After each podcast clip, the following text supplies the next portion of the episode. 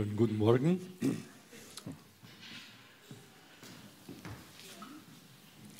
So eine Sache mit dem Planen. Gell? Als ich das Thema bekam und vorbereit, zu vorbereiten begann, dachte mir, die Texte passen nicht zusammen. Weil er auf der gleichen Fährte war wie du, Helmut. Aber wir konnten es dann korrigieren. Wir haben in unserer Familie täglich so eine Zeit mit unseren Kindern gehabt, wo wir zusammengesessen sind und äh, Texte aus der Bibel gelesen haben, Themen aus dem Alltag miteinander besprochen haben. Und als die Kinder so vier bis fünf Jahre alt waren, konnten wir keine großen Zusammenhänge darstellen. Ja. Also die, diese Denkwelt unserer Kinder war damals sehr klein und so konnten wir nur kleine Zusammenhänge, kleine Linien aufzeigen. Und als sie dann älter geworden sind, so Teenager äh, waren, oh, da wurde es spannend. Da konnte man viel größere Linien aufzeigen, Zusammenhänge, ja? äh, miteinander durchgehen und entdecken, dass Dinge nachvollziehbar werden, je größer der Horizont ist. Ich habe den Eindruck, so geht es uns auch im Glauben. Wenn wir ganz frisch zu Jesus kommen, ja, ein Leben mit Jesus beginnen, dann ist unser Fokus meistens auf Jesus gerichtet, ja, auf die Begebenheit mit Jesus und so weiter. Und große Linien, wie sie in der Bibel dargestellt werden, sind uns unbekannt. Je länger wir mit Gott leben und sein Wort lesen, boah, Bücher lesen, Gemeinschaft miteinander haben, Predigten hören und was weiß ich, ja. Je länger wir das haben, umso größer sollte normalerweise unser Verständnis werden. Ja normalerweise große Zusammenhänge oder größere Zusammenhänge für uns verständlich werden. Ich denke, es liegt in der Natur der Sache, dass wir, wenn wir von etwas begeistert sind, ja, mehr Zusammenhänge erfassen möchten. Wäre für mich eine normale, logische, ein logischer Wunsch. Ja. Wir beobachten Menschen in der Bibel, wie sie ihr Vertrauen lernen, in Gott zu setzen und dann Schritte gehen. Schritte, die sie am Anfang so nicht gesehen haben oder so nicht vorstellbar waren. Und dann sehen wir auch Menschen, die ein Stück des Weges gehen und dann irgendwie den Eindruck haben, boah, das ist mir zu nebelig mit Gott, ja, das ist mir zu unklar. Und sie gehen ihre eigenen Wege. Es gibt auch andere Menschen, die sagen, da steige ich gleich gar nicht mit ein. Ja ich bleibe hier gleich draußen aus der Beziehung mit Gott, gehe meine eigenen Wege. In vielen von uns entfaltet sich, denke ich, eine Sehnsucht, dass wir Gottes Planen in unserem Lebensalltag äh, irgendwo erfassen, erahnen, sehen können, ja wahrnehmen können, dass dieser Gott in unserem Leben am Planen ist.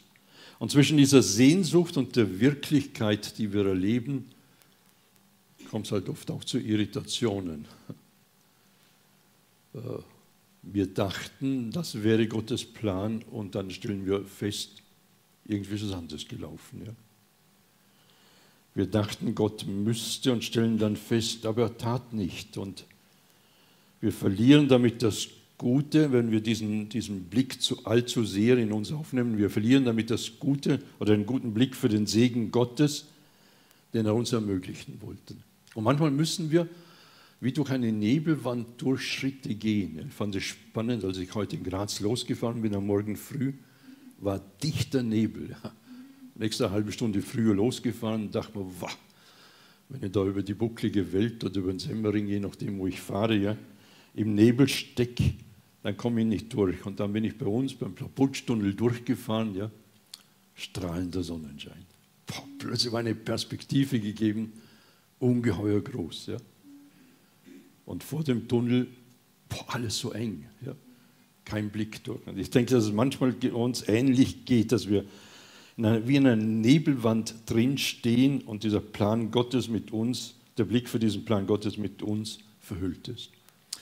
Fakt ist, Gott will Menschen begegnen. Gott will dir und mir begegnen. Gott will das Beste für dich und für mich.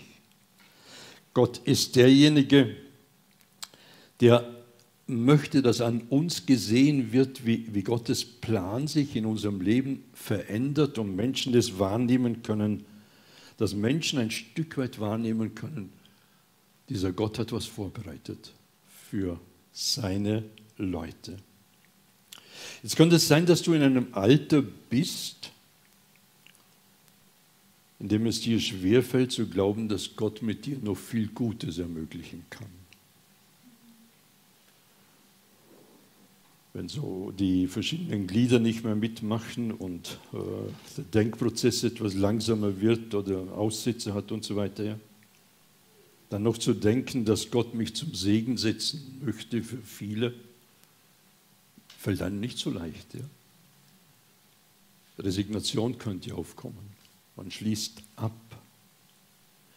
Aber es könnte sein, dass Gott dich so alt hat werden lassen, damit du durch dein Alter für andere ein Segen sein kannst. Könnte auch Gottes Plan sein. Es könnte auch sein, dass deine Jugend für dich ein Hindernis ist, zu glauben, dass Gottes Plan an dich meint. Dass Gott die Entscheidungen deines Lebens mitgestalten oder gestalten möchte Warum? Weil er durch dich noch viel Gutes in diese Welt hineinbringen möchte, dich zum Segen setzen möchte, weil er in dir sichtbar werden will. Vielleicht sind auch deine Lebensumstände derzeit so, dass, dass sie ein Hindernis sind dafür, dass du glaubst, Gottes Plan in meinem Leben will tatsächlich Segen bewirken, damit ich für andere zum Segen bin. Vielleicht ist vieles zementiert an Gedanken, an, an, an Plänen und so weiter. Änderungen sind kaum vorstellbar. Und so kann Gottes Plan nicht mehr in dein Leben durchdringen. Und dabei möchte Gott so viel ermöglichen. Es ist Gottes Wille, dass er seinen Plan in unserem Leben ermöglichen kann und er möchte uns Dinge zeigen, Gutes zeigen von dem wir vielleicht nur träumen können.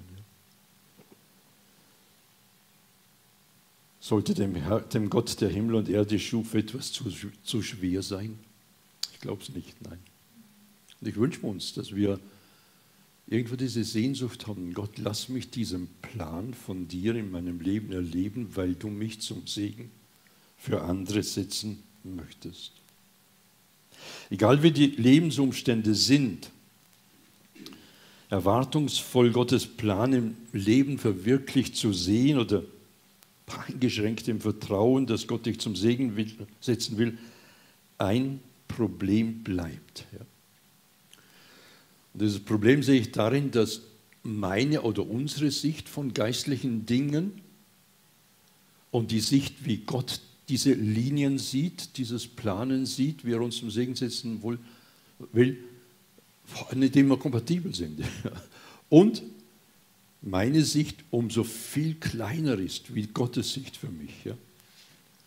Also meine Sicht ist sehr begrenzt. Nochmal das Bild vom Nebel. Ich stecke im Nebel drin. Ich sehe vieles nicht. Ja? Wir haben gleiche Situationen und unterschiedliche Perspektiven. Das wäre mein erster Punkt. Er war 75 Jahre alt, verheiratet, leider kinderlos, aber gut situiert. Ja? das Glück, dass er in einer Gegend wohnte, in der viel Wohlstand gegeben war. In Ur in Chaldea ist er aufgewachsen, das ist nördlich vom Persischen Golf. Und eines Tages sagt sein Vater, Terach ist sein Name, sagt, komm, lass uns aufmachen, wir gehen Richtung Norden. Ja, und sie ziehen los. Die ganze Mannschaft zieht los. Und eigentlich wollen sie Richtung Mittelmeer gehen. Ja, so ein langer Weg über die Wüste oder weit der Wüste durch ans Mittelmeer. Aber in Haran bleiben sie hängen. Und Abraham, so heißt unser Mann, der baut sich eine tolle Existenz auf. Ja, also es geht ihm sehr gut. Ja. Das Geschäft blüht, er wächst, er ist ein guter Geschäftsmann. Und ich kann mir vorstellen, dass er eigentlich sehr zufrieden gewesen sein hätte können. Dass es ein paar Probleme gegeben hat, das gehört zur Sache dazu. Sarah, seine Frau, bekommt keine Kinder. Ein bisschen problematisch in der damaligen Zeit. Ja. Und dann lebt er mitten in einem Kulturzentrum, wo der Mondgott Sinn verehrt wird. Ja. Und er gehörte nicht zu denen. Also er war ein bisschen religiös im Abseits. Und dann an einem Tag X, mitten in dieses Leben hinein, ja, spricht Gott zu Abraham. Ich weiß nicht, wie er es gemacht hat. Spricht nicht der Mondgott zu ihm, ja, sondern spricht Jahwe zu ihm, der lebendige Gott. Und da heißt es, da sagt Jahwe zu Abraham, zieh aus deinem Land weg, verlass deine Sippe und auch die Familie deines Vaters und geh in das Land, das ich dir zeigen werde. Ich will dich zu einer großen Nation werden lassen ich werde dich segnen und deinen Namen bekannt machen. Du wirst ein Segen für andere sein. Ich will segnen, die dich segnen und verfluchen, die dir fluchen. Alle Völker der Erde werden durch dich gesegnet sein. Boah. Muss ein Hammer gewesen sein, ja? Ungeheure Verheißung, ja? Zwickst mir in meine Traum, ja?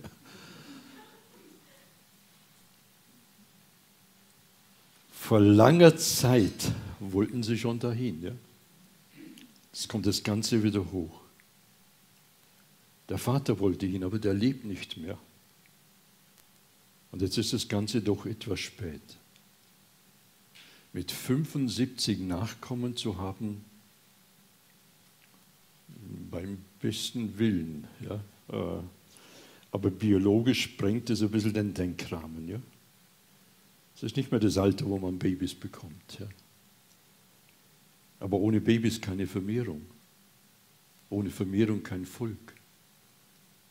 Ohne Volk kein Segen für ein Volk. Ja, wie soll das Ganze gehen? Offensichtlich weiß Gott da Zusammenhänge, die Abraham nicht kennt. Rational ist er überfordert. Es kann nicht verwirklicht werden, es geht nicht. Aber Gott stellt etwas in den Raum und das fasziniert mich schon. Ah, Gott stellt es in den Raum, als, als wäre das Wirklichkeit. Ja. Gibt kein Wenn und Aber, da gibt es keine Diskussion. Du bist 75, deine Frau kriegt keine Kinder, wie wollen wir das regeln und was weiß all diese, keine Fragen. Sondern Gott macht die Aussage so, dass es realistisch ist. Ja. Und sagt, so wird es sein. Punkt. Also der Denkrahmen Abrahams ist überfordert, der Plan Gottes nicht. Mit dieser kurzen Aussage Gottes begiert, Gott erklärt es nicht, beginnt sich ein Puzzleteil zu entfalten, ein ganz kleines Teil eines riesigen Bildes, ja, das du und ich 4000 Jahre später in einer viel, viel größeren Dimension kennen, sofern wir unsere Bibel ein wenig kennen. Ja sehen diese Linien, sehen, wie dieses Bild sich entfaltet hat. Wir haben einen viel klareren Zusammenhang, als bei Abraham ist. Und ich versuche mir in so Situationen immer hineinzudenken, was wäre, wenn ich all das nach dieser Situation nicht wüsste. Wie würde es mir gehen dabei? Ja? Ich bin nicht ganz sicher, ob ich losgezogen wäre. Oder ob ich gesagt hätte, boah, da muss ich mich getäuscht haben. Ja, vielleicht habe ja Gasal zu viel getrunken am Abend oder was weiß ich. Ja? Aber schaut, Abraham gehorchte dem Befehl Jahwes. Und er brach auf. Lot zog mit ihm. Abraham war 75 Jahre alt, als er Haran verließ. Seine Frau Sarai, sein Neffe Lot, begleiteten ihn. Sie nahmen alle Menschen, die sie in Haran erworben hatten, und ihren ganzen Besitz mit. Und sie zogen nach Kanaan. Abraham durchzog das Land bis hin zum Platz Sichem in der Nähe des Wasagebaums. Und damals waren noch die Kananiter im Land. Abraham handelt. Er lässt sich auf diesen guten Plan Gottes ein. Er vertraut den Aussagen Gottes. Und unser Thema heißt ja lebendig in der Schöpfungsgeschichte leben. Und Abraham lebt lebendig in der Schöpfungsgeschichte. Er führt den Teil oder den Plan Gottes aus, obwohl er in einem, ne-, selber im Nebel drin steht. Ja? Wie soll das gelingen? Er geht und alle in seinem Haus und Betrieb gehen mit in ein fremdes Land.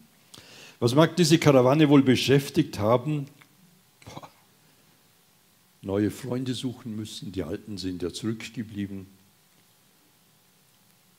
Freude auf das Neue. Bin mir nicht ganz sicher, ob sie so mit Halleluja rufen losgezogen sind. Oder vielleicht mit Sorge im Blick auf die Probleme, dass Neues aufgebaut werden muss. Freunde und Bekannte hinter sich zu lassen, neue Beziehungen zu schaffen. Die Bewohner dort, glaube ich, haben nicht auf Abraham gewartet. Ja. Äh, wenn der mit seiner Mannschaft kommt, dann beansprucht er ja auch Territorium und so weiter. Aber was immer sie bewegt, eines ist sicher, in diesem Losziehen sind sie im Einklang mit dem Plan Gottes. Und ich finde es spannend. Manchmal ruft Gott so in ein Leben hinein. Ein zweites Leben im Einklang mit dem Plan Gottes, was sich jetzt zwischen Abraham und Gott entfaltet, ist eine erstaunlich neue, tiefe Beziehung zu Gott von Abrahams Seite her. Und es prägt sein Leben und sein Handeln. Und es wird immer mehr sichtbar, wie nahe dieser Abraham im Plan Gottes lebt aber immer noch im Nebel. Ja? Also große Zusammenhänge erfasst er noch nicht, kann er noch nicht erfassen. Da heißt es, dort ließ sich Jahwe von Abraham sehen und sagte zu ihm, dieses Land will ich deinen Nachkommen geben. Deinen Nachkommen? Er hat keine. Da baute Abraham an dieser Stelle einen Altar für Jahwe, der ihm erschien. Wenn jemand einen Altar baut, dann bedeutet der, dass er mit Gott diese Gemeinschaft hat. Ja? Das, was wir heute sagen würden, ich gehe in eine Kirche oder ich bete ja, oder ich lese die Bibel, ist das gleiche wie ein Altar bauen. Ja? Dass er Gemeinschaft mit Gott hat. Später zog er in das Bergland östlich von Bethel und schlug seine Zelte so auf, dass er Bethel im Westen und Ai im Osten hatte. Schaut, und auch dort baute er Jahwe einen Altar und machte so den Namen Jahwes bekannt. Dann brach er wieder auf und zog immer weiter in den Negev hinein und machte den Namen Jahwes bekannt. Du sollst ein Segen sein. Das beginnt. Als Nomade zieht er in diesem unbekannten Land von Ort zum Ort und bei jedem Halt errichtet er einen Altar. Oder bei fast jedem Halt errichtet er einen Altar und opfert Jahwe, dem Gott, der ihn gerufen hat. Er richtet diesen Altar, um ihm aus Dankbarkeit Dinge zu geben und zu zeigen, du bist mein Gott. Ja? Du bist der, der in meinem Leben bestimmen darf. Welche Schritte auch er ging, in seinem Leben nicht, waren nicht alle hilfreich. Ja? Aber immer wieder ging es ihm darum, dass er in dieser Beziehung mit Gott die Schritte setzte. Dass er nahe bei Gott war. Sein Vertrauen zeigt sich dadurch in dieser starken Bindung zu Gott. Also dieses Leben von Abraham, das war fest gekoppelt mit Gott. Und das Ganze in einem polytheistischen Umfeld, wo viele Religionen, viele Götter und so weiter Unmögliches verehrt wurde, gegeben war. Und ich finde es so erstaunlich, dass dieser Abraham trotzdem an diesem einen Gott festhält. Ja. Wir dürfen nicht vergessen, Abraham hat keine Götter gehabt, keine Figuren, keine Bilder, nichts. Ja. Und das Festhalten an Jahwe war ganz einfach nur, dass er wusste, über diesem Allem steht dieser lebendige Gott. Nachdem das Paradies verschlossen war, die Sünde des Lebens des Menschen hat ja dieses, diese Beziehung zu, zu Gott kaputt gemacht. Ja. Nachdem dieses Paradies verschlossen war, war kein Zugang mehr gegeben. Und Menschen begannen, ihre eigenen Wege aufzubauen. Diese Sehnsucht nach Gott war ja noch da, aber sie begannen, ihre eigenen Wege aufzubauen. Und dann sehen wir in dieser kurzen Geschichte, dass Menschen selbst durch tragische Ereignisse wie eine globale Flut nicht zur Umkehr kommen.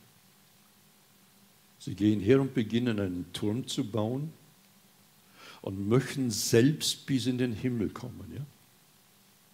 Da ging es nicht darum, dass der möglichst hoch werden wollte, sondern sie wollten quasi die Götterwelt erobern. Ja? Und Gott muss sie verwirren. Und dann zerstreuen sich die Menschen und die Zahl der Götter und Götze, Götzen wird unheimlich groß. Ohne direkten Bezug zum Schöpfergott werden wir Menschen immer mit Götzen oder Göttern, mit selbstgemachten Dingen unser Leben leben müssen, wie immer die heißen. Um zu sehen, wie das unsinnig das Ganze war und ist, möchte ich uns einen Text lesen, den Gott an den Propheten äh, Jesaja gibt. Kapitel 44, äh, lest das Kapitel zu Hause durch, wenn ihr Zeit habt, Jesaja 44. Und Gott geht her und, und sagt dem Volk: Schaut mal, wie, wie schräg ist das Ganze, äh, dass man so handeln kann. Gott geht her und sagt, gibt es noch einen Gott außer mir? Es gibt keinen Fels, ich müsste ihn kennen. Alle Götzenmacher sind nichts. Ihre geliebten Götzen nützen nichts und ihre Zeugen sehen nichts und sie werden beschämt. Wie kann man sich nur auf einen Gott machen, wie kann man sich nur einen Gott machen wollen, ein Götterbild gießen, das noch doch nie etwas nützt? Wer mit so etwas verbunden ist, wird sicher beschämt. Die Kunsthandwerker sind ja nur Menschen. Der Schmied nimmt ein Stück Eisen, steckt es in die Glut, dann bringt er es mit Hämmern in die gewünschte Form, bearbeitet es mit seinem kräftigen Arm. Dabei hungert er sich ab und verliert seine Kraft. Er trinkt Wasser und ist ganz erschöpft. Der Holzschnitzer misst einen Block ab, umreißt ihn mit einem Stift, zeichnet mit dem Zirkel vor und arbeitet die Form mit Stecheisen aus. Sein Schnitzbild sieht aus wie ein Mensch. Es ist ein Prachtstück von einem Mann. Dann wird es in ein Haus gestellt. Vorher fällt man eine Zeder, wählt eine Eiche oder sonst einen stärkeren Baum, pflanzt eine Fichte, die der Regen wachsen lässt. Sie dienen ihm als Feuerholz. Er nimmt davon und wärmt sich damit, heizt er ein, um damit Brot zu backen. Oder er schnitzt daraus einen Gott und wirft sich vor ihm nieder. Die Hälfte davon legt er ins Feuer, röstet Fleisch in der Glut. Finde ich gut. Ja? Und sättigt sich daran. Auch wärmt er sich und sagt, ah, mir wird warm. Wie gut das tut. Und den Rest davon macht er zu einem Gott, zu seinem Götterbild. Er bückt sich vor ihm, wirft sich nieder, betet zu dem Holz, rette mich, du bist ja mein Gott. Keiner denkt darüber nach und kommt zu Verstand. Die Hälfte habe ich verbrannt, in seiner Glut backte ich zum Essen Brot und röstete Fleisch. Und den Rest davon machte ich zu einem Gräuel. Vor einem Holzklotz bückte ich mich. Und es kommt ein ungeheuer tragischer Satz. Wer Asche hütet, ist betrogen, sein Herz hat ihn getäuscht. Das Vertrauen in die Asche gesetzt, weil das Vertrauen in den lebendigen Schöpfergott nicht gewollt ist. Wer Asche hütet, ist betrogen, sein Herz hat ihn getäuscht. Zurück zu Abraham, der in einem solchen Umfeld, wo das praktiziert wurde, in einem ungeheuren Ausmaß. Ja, unsere archäologischen Ausgrabungen zeigen uns, wie viele Götter die damals gehabt haben. Ja. Wie intensiv diese Kult war, Kulte waren, wie hoch der Preis war, den Menschen bezahlen mussten für diese Götzen. Ja. Und inmitten in diesem Umfeld bleibt Abraham bei seinem Gott. Hält fest an ihm, obwohl er nichts in der Hand hat. Ja. Er bleibt bei ihm. Laut einem Bericht oder laut dem Bericht der Bibel, für mich ein absolut glaubwürdiger Bericht ist, lebte Abraham noch fast 60 Jahre mit Noah. Ich weiß nicht, ob uns das bewusst ist. Ja? Also der hat fast 60 Jahre noch Zeit gehabt, mit Noah zu plaudern darüber. Wie war das vor der Flut? Was hat sich verändert? Was ist hier geschehen? Und so weiter. Ich glaube, dass Abraham von Noah sehr viel an Informationen bekommen hat über Jahwe, den Gott, dem er vertraute. Das heißt, Abraham ist mit den Folgen der Flut vertraut gewesen, mit dem Wissen um Jahwe als dem höchsten Gott vertraut. Er lebt lebendig in der Schöpfungsgeschichte und obwohl er im Nebel steht, ist der Plan Gottes für ihn ein Plan, dem er folgt, ja? auch wenn er die Zusammenhänge so nicht kennt. Und dann kommt diese großartige Zusage, Abraham, in dir und deinen Nachkommen sollen alle Völkerfamilien der Erde gesegnet sein. Wie soll das gehen? 4000 Jahre später sind wir die Nutznießer. Hm. Es ging. Dass du und ich heute hier sitzen können, dass viele von uns ihr Leben Jesus anvertraut haben, resultiert aus diesem Segen, den Gott Abraham versprochen hat. In ihm hat es begonnen, dass Menschen Gemeinschaft mit Gott haben können, und zwar eine Gemeinschaft mit Gott, die in einer gefallenen Welt, Abraham hat ja nicht im Paradies gelebt, ja, sondern leben in einer, in einer irdischen Welt, in einer gefallenen Welt, dass in dieser gefallenen Welt Vertrauen auf Gott gesetzt werden kann und ein Segen entstehen kann. Ich glaube, dass die Parallelen sehr vielfältig sind im Leben Abrahams zu uns. Allein wenn ich jetzt uns anschaue hier, ja, so durch die Bank vom Alter her, nicht lange hinter uns liegen furchtbare Katastrophen, zwei Weltkriege. Ja. Mit furchtbaren Katastrophen, vielleicht bahnen sich nächste Katastrophen an. Hat es die Abhängigkeit von Gott erhöht? Ich habe nicht den Eindruck. Ja. Die Götzen sind vielfältig in unserer Zeit. Heute ist alles Mögliche und Unmögliche toleriert. Ja. Jetzt unlängst haben wir gehört über die Anerkennung von Satanskulten. Ja. Oder denken wir an die Gier nach Wohlstand, nach Reichtum. Der Gott, der fordert ungeheuer viel, der Gott der Gier. Ja mit dem alle Krisen lösbar, we can do it, ja, das schaffen wir, das stemmen wir und so weiter. Denken wir an den moralischen Zerfall und die Verherrlichung von Sex, Perversion und Gewalt. Wir müssen nur an unsere Musikindustrie denken, ja? was hier alles vergöttert als Ideal dargestellt wird. Idole, ja? nur ein anderes Wort für Götze, ja? was da dargestellt wird. Denken wir an die Entstellung von Mann und Frau, die Gott so geschaffen hat, ja, die zum Götzen gemacht wird per Gesetz, muss es gelebt und ausgeführt werden. Ja. Wir haben das Ganze ja heute als Gesetz gegeben. Dieses entsterrte Zerrbild als oberste Maxime erklärt ist.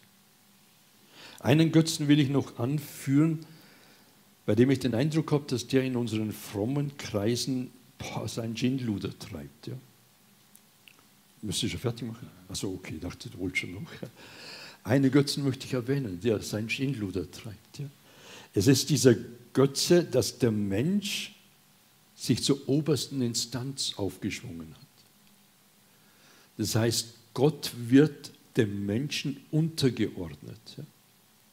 Und auch in unserer christlichen Welt wird Gott für den Menschen verfügbar gemacht. Wir bestimmen über Gott. Ja?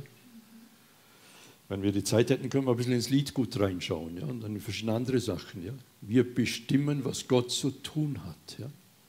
Und so weiter. Wir sind nicht mehr unter Gott, sondern Gott ist unter uns und wir sind die oberste Instanz. Ja? Eine fatale Entwicklung, ja, nach meinem Verständnis einer Frau gegen Gott, dementsprechend auch der Umgang mit dem Wort Gottes, dass es nicht mehr oberste Autorität ist. Das Leben Abrahams kann uns eine Hilfe sein, dass er in diesem Widerspruch, der um ihn herum war, zum, zum Plan Gottes, dennoch an Gott festgehalten hat und diesen Weg mit Gott ging. Vielleicht kann es Ermutigung und Hilfe sein. Ja? Denn wir haben heute einen viel tieferen Einblick wie damals. Ja? Alles, was du und ich heute wissen können, ist ungeheuer viel mehr als das, was Abraham wusste. Wir können handeln in der Übereinstimmung mit Gottes Plänen, Das wäre der dritte Punkt, wie Hoffnung für eine hoffnungslose Welt durch Gottes guten Plan begann, hat jemand mal sehr treffend beschrieben. Möchte uns das vorlesen. Als Abrahams Geschichte begann, hatten die Siebten und Familien der Erde keine Hoffnung und keine Zukunft. Abraham wusste, dass er von sündigen und zerbrochenen Familien abstammte, die den Kontakt zu Gott verloren hatten und sogar in offener Rebellion gegen ihn lebten. Als Gott in Abrahams Leben eingriff, verändert sich alles.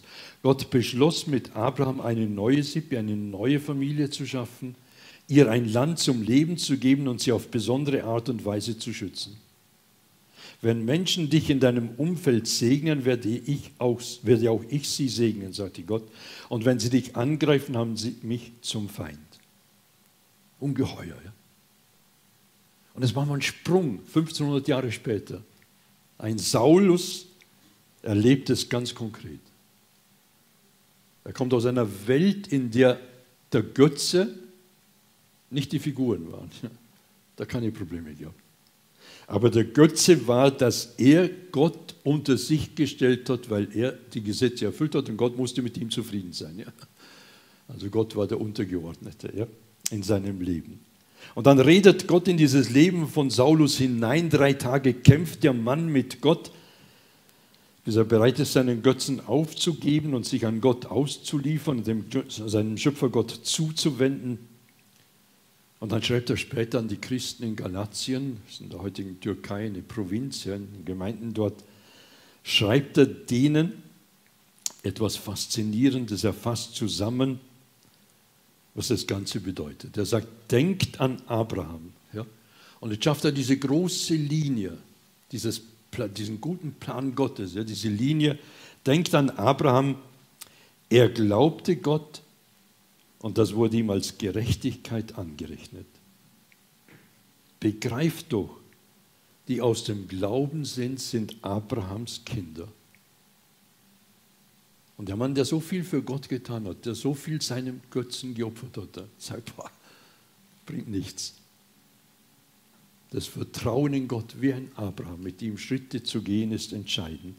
Die Schrift hat vorausgesehen, dass Gott die nichtjüdischen Völker durch den Glauben gerecht sprechen würde und verkündigte Abraham schon im Voraus die gute Nachricht. Durch dich werden alle Völker gesegnet werden. Folglich werden die Glaubenden zusammen mit dem gläubigen Abraham gesegnet. Und Paulus blickt auf dieses Handeln Gottes in der Geschichte, in dieses gute Handeln Gottes, ja, in dieses gutes, gute Plan Gottes hinein. Ja.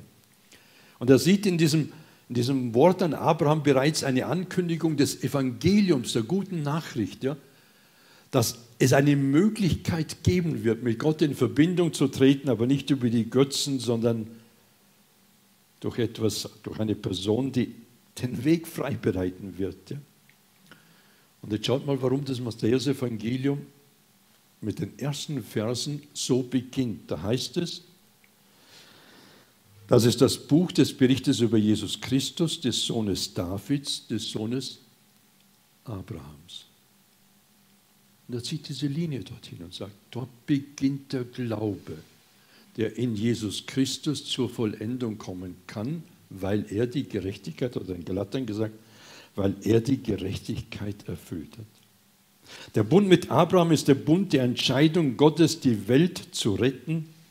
Und daher ist es der grundlegendste Bund. Es gibt verschiedene Bünde in der Bibel und hier haben wir den entscheidenden Punkt. Und seit diesem Moment liegt die Betonung darauf, dass Vertrauen in Gottes Aussagen der einzige Weg ist zu Gott. Und das Ganze gipfelt in diesem Bekenntnis von Jesus, ich bin der Weg, ich bin die Wahrheit, ich bin das Leben. Und es gibt keinen anderen Weg zum Vater zurück als nur über mich oder durch mich. Und das ist die, die Zusicherung an uns, dass Gottes Liebe einen ungeheuer gewaltigen Plan hat. Beginnt in Abraham und wir stehen drin gesegnet von Gott. Es erfüllt sich in der Tatsache, gepriesen sei der Gott und Vater unseres Herrn Jesus Christus, der uns gesegnet hat mit jedem geistlichen Segen in den himmlischen Regionen. In Christus, wie er uns in ihm auserwählt hat, vor Grundlegung der Welt, damit wir heilig und tadellos vor ihm sein in Liebe. haben auf der einen Seite den getrennten Menschen von Gott und auf der anderen Seite den planenden Gott, ja, der den Weg vorbereitet, damit dieser getrennte Mensch wieder in die Beziehung zu Gott kommen kann. Dann haben wir Männer und Frauen in der Bibel, die uns zeigen, es lohnt sich, mit diesem Gott zu leben, auch wenn das Vertrauen in Nebel hineingegeben ist. Ja? Dann sehen wir das Leben von Jesus, der den Willen des Vaters erfüllt, für dich und für mich an unserer Stelle. Und dann sehen wir in der Kirchengeschichte, wie Menschen diese Schritte mit Gott gegangen sind, zum Segen geworden sind. Für viele. Das Unmögliche im Plan Gottes geht weiter. Wie waren die Abschiedsworte von Jesus? Mir ist gegeben alle Macht im Himmel und auf Erden. So geht nun hin und macht zu Jüngern alle Völkern, tauft sie auf den Namen des Vaters und des Sohnes und des Heiligen Geistes und lehrt sie alles halten, was ich euch befohlen habe. Und siehe, ich bin bei euch alle Tage bis an, Ende, bis an das Ende der Weltzeit. Es geht weiter, die Geschichte. Wie lebst du dein Leben im Vertrauen auf Gott? Ich habe uns am Anfang drei Fragen gestellt. Kann es sein, vielleicht zu alt, zu jung, die Hindernisse zu schwierig? Vielleicht ist es dir gar nicht möglich, in diesem Nebel boah, zu glauben, dass Gott mit dir einen Plan haben könnte. Ich finde es toll, dass wir heute Abend mal feiern. Ja? Du wirst ein Stück kleines Brot und ein Schluck Traubensaft in deinen Händen halten als Symbol für dich, dass die Dimension Gottes war. Jesus hat für uns ein Opfer gebracht, was völlig genügt. Der ganzen Dimension, die völlige Gerechtigkeit bei Gott wiederherstellt. Es ist die Gewissheit dafür, dieses kleine Ding, was wir in den Händen halten, ja, ist die Gewissheit dafür, dass Gott, bei Gott im Glauben die Türen offen sind, der Weg zu Gott gesucht oder gefunden werden kann. Es ist die Zusage seines Segens an uns in unseren Alltag. Nimm die Impulse mit. Ich möchte uns ermutigen, lies Biografien in der Bibel. Menschen in der Bibel, wie sie gelebt haben. Lies Biografien aus der Kirchengeschichte. Lass dich herausfordern, lebendig in dieser Schöpfungsgeschichte zu leben. Und dann sei neugierig, wie Gottes Plan in deinem Leben Wirklichkeit wird egal wie alt, wie jung, egal in welchen Situationen du bist. Ich möchte mit uns beten. Vater, du bist ein Gott, der ja, uns eine Dimension eröffnen möchte, die wir in unserer Begrenztheit nicht wahrnehmen können. Ja. Es braucht eine Offenbarung in unser Leben hinein, es braucht ein Rufen, es braucht ein Vorbereiten dieser Wege, aber es braucht auch, dass wir Ja sagen zu dir. Und es ist mein Gebet, dass egal in welcher Situation wir sind, dass unser Anliegen ist, den Rest unseres Lebens mit dir zu leben, neugierig zu sein, wie du uns zum Segen setzen wirst, in unserem Umfeld, in unserem Freundeskreis, in unserer Familie. Es ist ein Wunsch für uns. Amen.